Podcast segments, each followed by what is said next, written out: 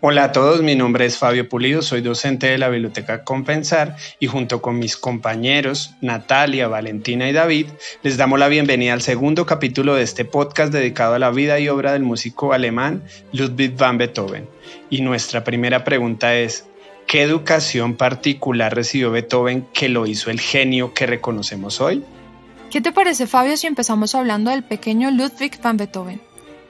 Luis van Beethoven, quiere decir su abuelo, Viajó y se arraigó a las tierras de Bonn muy joven. Comenzó su nueva vida siendo un sastre y más adelante maestro en una capilla. Este es el primer registro de la música en la familia Beethoven.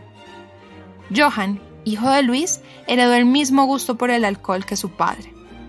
Logró entrar al coro de la iglesia tocando el violín y se casó con María Magdalena Keverich.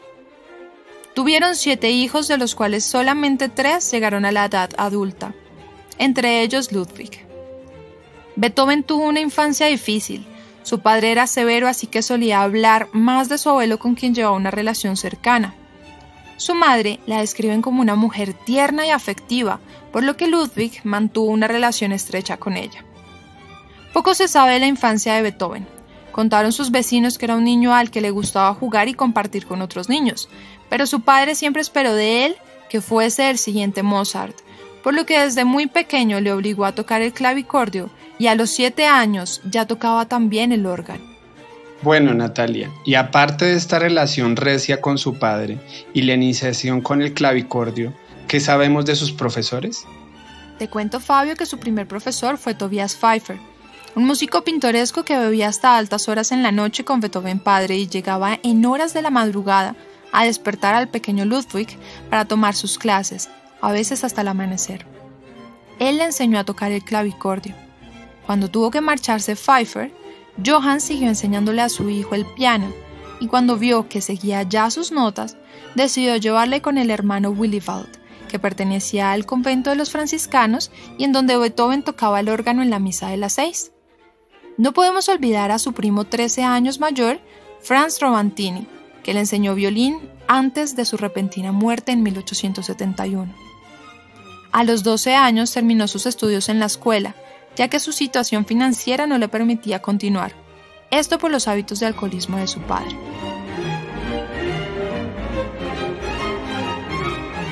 Oye Natalia, en general tenemos el imaginario que por ser un artista reconocido, su proceso de formación y divulgación fue sencillo.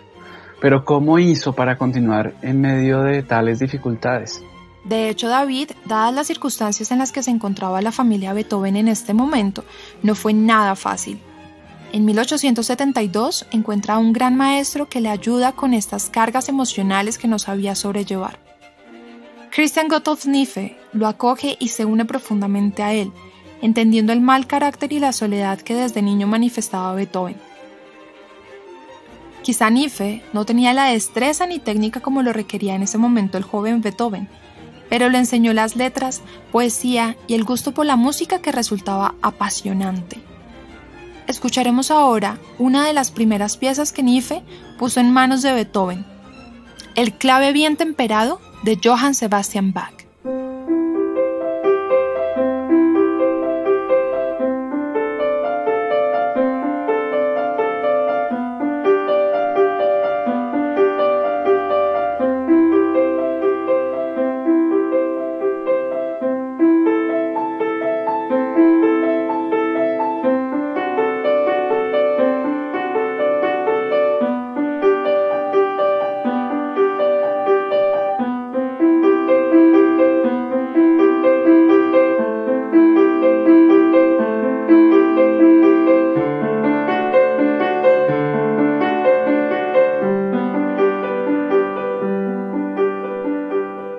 Agradecimiento de Beethoven hacia Niefe se ve reflejado en un apartado de una carta que envía desde Viena en 1793.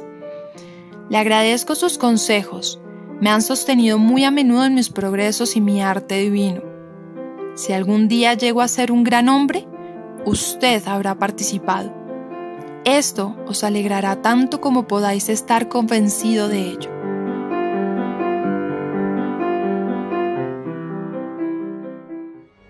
Como hemos visto por todo su proceso formativo, Beethoven logró ser un genio musical. Y es este genio el que se estudia hoy como arquetipo. Por ejemplo, la Escuela de Humanidades y Ciencias de la Universidad de Stanford de California, Estados Unidos, está ofreciendo un curso gratuito en inglés para comprender los cuartetos de Beethoven. El enlace está en las referencias de este capítulo. Ahora que ya lo conocimos de estudiante, pensémoslo como profesor. ¿Qué pedagogía musical quería ofrecernos a través de sus cuartetos? En 1770, el año en que nació Beethoven, Haydn publica sus cuartetos. Este profesor de nuestro músico fue quien inventó el género y que posteriormente se lo enseñó a Beethoven. Precisamente el monumento del artista está conformado por sus cuartetos junto a las sonatas de piano y las sinfonías.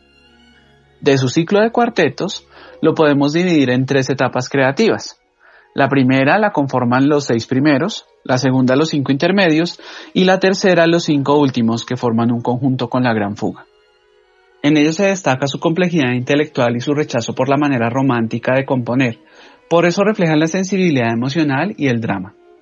El ciclo final de cuartetos son las últimas obras de Beethoven y son consideradas los mejores textos musicales jamás escritos. Así, por ejemplo, en 1826, al escribir su último cuarteto en Fa mayor, es la obra 135, pocos días antes de morir, Beethoven decía, yo solo espero haberle dado al mundo grandes obras musicales, y así como un niño grande, terminar mis días entre la gente decente. Eso nos cuenta su biógrafo Edward Herriot. Escuchemos un apartado de su obra.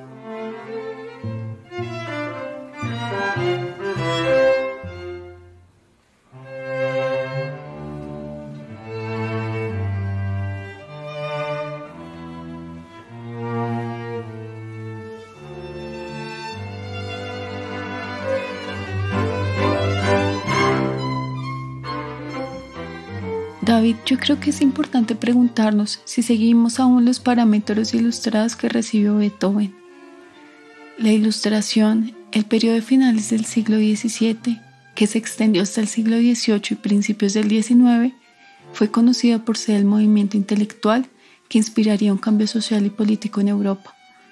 Este cambio nos traería consigo el concepto de razón y libre pensamiento, lo que derivaría en múltiples filósofos, escritores, científicos y pensadores que proponían hacer del conocimiento, la ciencia y la educación un tema abierto a cualquier persona interesada, y no solo la iglesia y la aristocracia.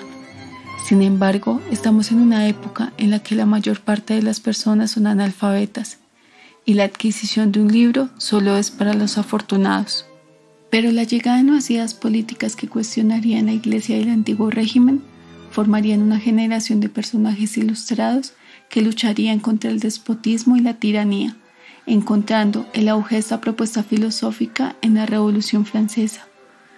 Con ello, dejarían en la humanidad los parámetros que para la época de Beethoven comenzaron a resonar, como fue el cuestionamiento de la naturaleza y su relación científica, Además, la implementación política de derechos, que actualmente han sido desarrollados y transformados hasta obtener lo que conocemos hoy en día. Por otro lado, Beethoven va a vivir la caída de algunos regímenes absolutistas para dar paso a la idea de un gobierno que garantice el bienestar de lo que empieza a conocerse en esta época como ciudadano.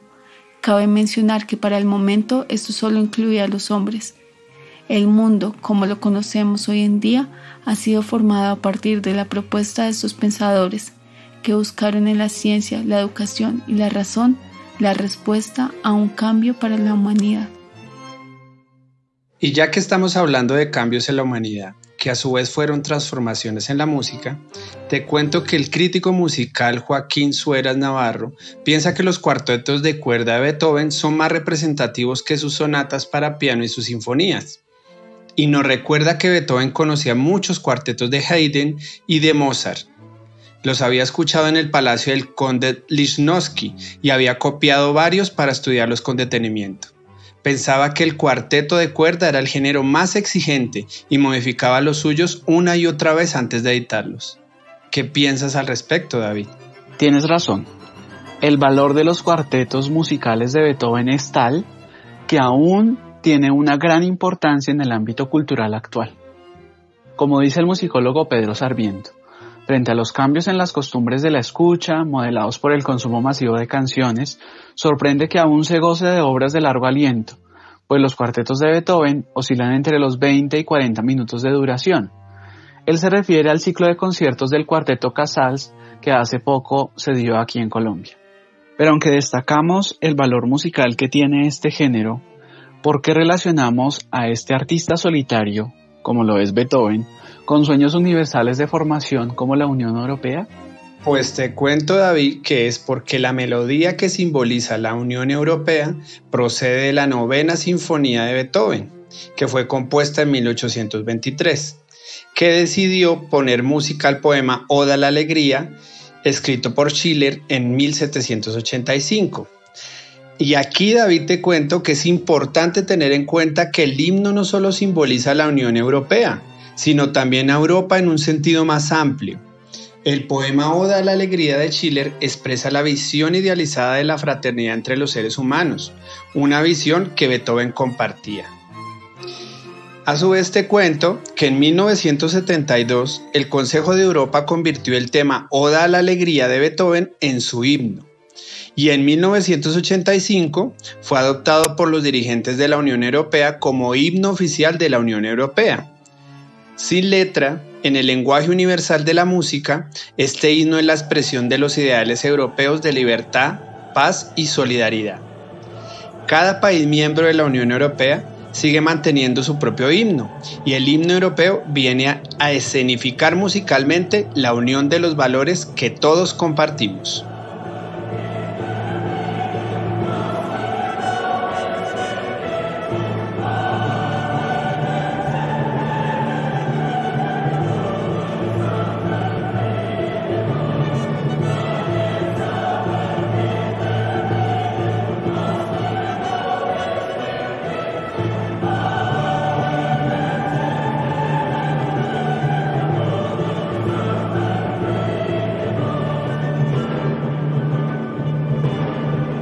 Qué interesante, Fabio. De manera que Beethoven se convirtió en un referente de la ciudadanía global. Y con esta imagen cerramos la visión panorámica entre Beethoven y la educación. Ahora queremos explorar un poco más su contexto, esa tierra fértil donde germinó su obra. Por eso, les invitamos al próximo capítulo, donde podremos comprender cómo era la Viena en la que nació Beethoven. Además, indagaremos sobre el apellido del músico, de dónde viene, qué podemos saber de él. ¿Qué tienen de particular los tríos del compositor? También conoceremos cuáles son las biografías más confiables del artista. No olviden que los recursos bibliográficos los encuentran junto a este podcast. Y recuerden que tenemos textos recomendados, programas virtuales y más para compartir en familia en www.compensar.com slash cultura y recreación slash biblioteca.aspx.